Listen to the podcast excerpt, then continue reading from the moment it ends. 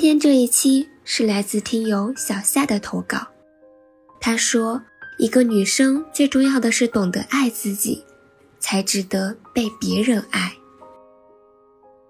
你除了打游戏、玩手机，就不能做点别的事吗？天哪，你怎么连我的生日都忘了？想想多久以前，他的外形、气质、阳光温暖的个性，还是那么的吸引我。”可现在，他怎么就成为了这样一个毫无光彩、完全不在意我感受的男人呢？我怀疑是不是我当时上当受骗了，或者他现在没那么爱我了。年少时，我们很少接收到关于如何选择伴侣的指导，那些幸福家庭长大的孩子，父母之间的爱意。给他们树立了良好的范本，而像我这样生长在破碎家庭里的孩子，伴随着对亲密关系的恐惧和对爱的本能渴望，也在茫茫人海中寻找着。我相信，一旦找到这样一个人，心灵便有所依，自己就不再孤独了。那些我童年缺失的关爱和温暖，他都能给予我。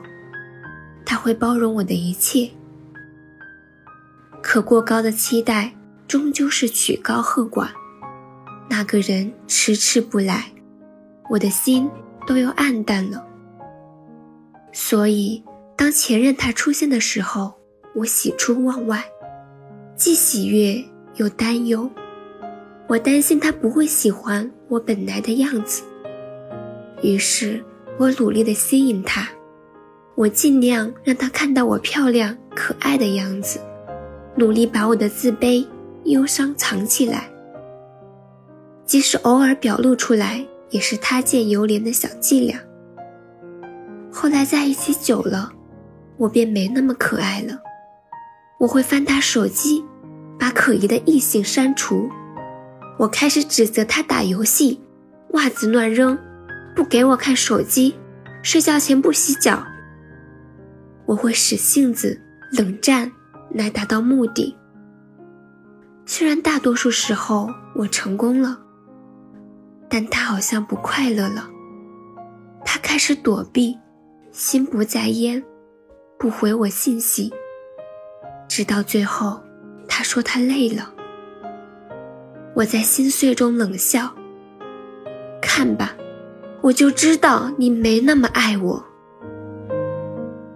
都说相爱容易相处难，为什么会觉得那么难呢？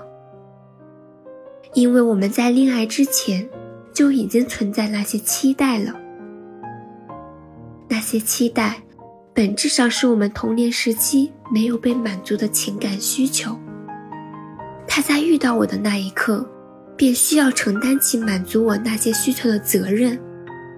他需要使我快乐，使我感觉被爱和被重视。如果他没有完成这些任务，我就会感到失落和难过。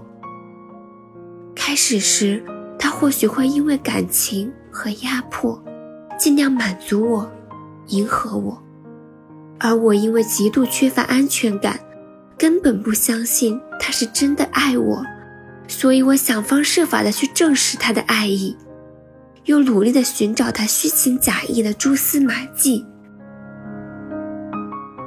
心理学上，这叫自证预言。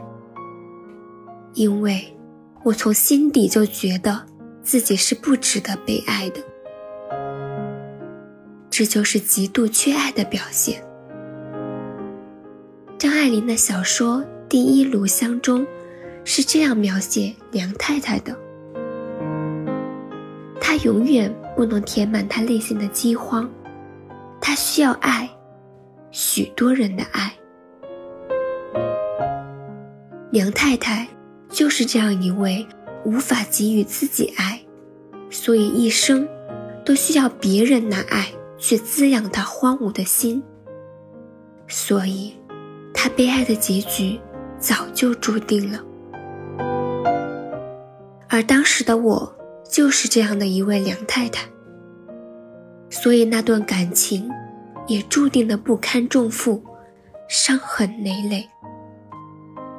那时候的我，把自己的快乐来源完全建立在他的言语和行动上，这无疑是把主宰自己情绪的权利完全交给了对方。分手后的痛苦及之后的人生经历，使我开始成长，和不断的内省与思考。一个女人最重要的是懂得爱自己，才值得被别人爱。以前觉得这句话不过是鸡汤，后来才领悟到它蕴含的人生智慧。一个女人。爱自己的表现，并不是说非要让自己漂漂亮亮，或者具备别人喜欢的个性和品质。真正的爱自己，是由衷的接纳自己本来的样子。也许我真实的样子并不那么迷人，在别人眼中，我可能并不算好看，个性也平庸。但这就是我，平凡人中的大多数。接纳自己当然并不是一件容易的事情，直到现在，我仍然偶尔在接纳和否定自己之间做心理斗争。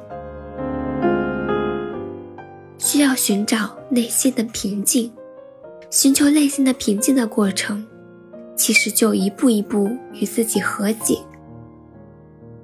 这种和解让我可以用一种慈悲的心来对待自己，不再从心里审判自己，也会以一颗宽容的心去善待另一半。他没有必要为我全部的喜怒哀乐来承担责任，我应该为我自己的情绪负责，从心里放下那些期待和要求，也就解放了。自己的情绪，他偶尔忽略了我的感受，也不会激起我强烈的情绪波动。我会平静地告诉他我的想法，但不会记恨在心，也不会减少对他的好。这并不意味着我会无底线的一直给予，而不需要他爱的回应。恋爱是一个相互感受的过程。仅仅是因为我希望他喝到我的汤而开心，他的那种开心，就已经对我是一种回报。也许是我的幸运，我的现任，他很珍惜我的爱，并且会给予我爱的回应。比如，他会心甘情愿地在楼下等爱睡懒觉的我很久很久。就算有时候没有办法等我，他也会告诉我原因，我也并不会失落和指责，因为我从心底里就没有期待他必须等我。这样轻松自在的相处模式，使我们都是轻松和快乐的。如果从对方身上感受不到爱意，也不必所求，爱不是求来的。你仍然爱你自己，也总有人会带着爱找到你。所以，女孩要得到爱，要先学会爱自己和接纳自己。心中有爱，这世界也变得温暖和可爱。一个美好的伴侣，与你是锦上添花，并不是雪中送炭。